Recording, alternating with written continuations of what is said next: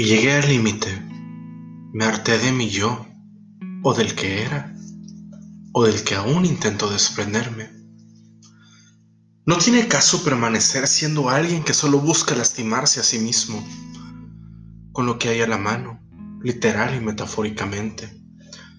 No es desdoblamiento, no es disociar, ni falta de identidad, o declarar ser ese avatar que salvará a la humanidad.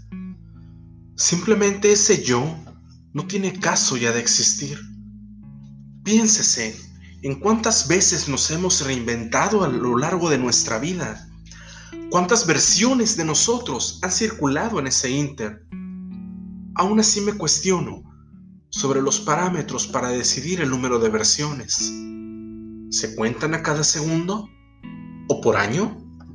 Más bien, ¿el tiempo puede ser un, indicador no objetivo sino pertinente?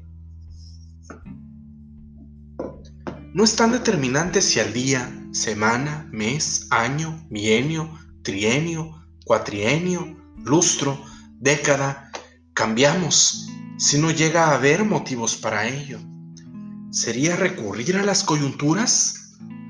A veces necesario es que pase algo tan relevante para que alguien cambie.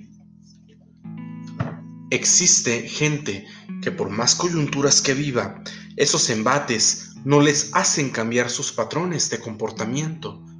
Quizá hasta los refuercen para ir a nuevos campos con problemáticas cada vez menos complejas o más complejas creadas por ellos. La gravedad o levedad en lo que nos ocurre no puede ser tampoco un parámetro que pueda determinar convicción en distinguir cuándo debemos despojarnos de nuestro yo, cual piel de serpiente que debe mudarse. La autodeterminación sería una respuesta relativa, pero pertinente, porque cada uno debe contemplar sus momentos de cambio y ponderar esa necesidad. Porque no hay manual para la vida, así como tampoco lo hay para distinguir cuando llegue ese hartazgo del yo. Pudiera haber quienes lo sientan solo una vez en su vida, o múltiples veces, o nunca les llegue a pasar, entonces ni el tiempo ni la coyuntura son una medida para determinar la necesidad de hacer ese cambio. Queda solo la parte individual. Recurrir al foro interno para detectar esos modelos anquilosados de personalidad y obrar en consecuencia. Para ello debemos ser piadosos con nosotros mismos. La consecuencia del hartazgo es la piedad. Debemos ser lo suficientemente compasivos con nuestro yo para poder cambiarlo, al reconocer que deviene insuficiente para afrontar lo que sea que estemos pasando en la vida. Si nos quedamos con ese yo, con conductas y patrones que solo tienden a lastimarnos, no estamos siendo piadosos.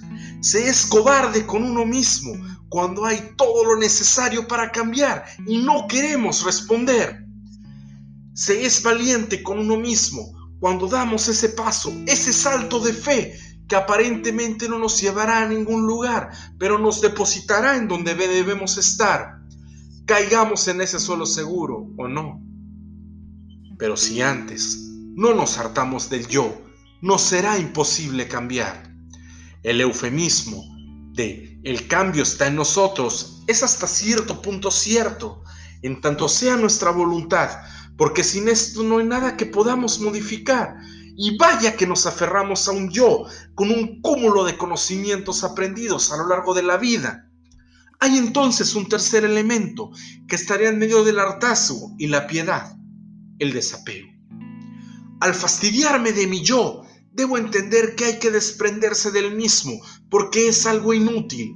No tiene caso insistir en un ser que no puede enfrentar los embates de la realidad, de esta realidad, en tanto mi yo con esas circunstancias está sufriendo. Es como ese ruiseñor que se inmola en el cuento de Oscar Wilde por darle gusto al estudiante de filosofía que al final es rechazado por su amada.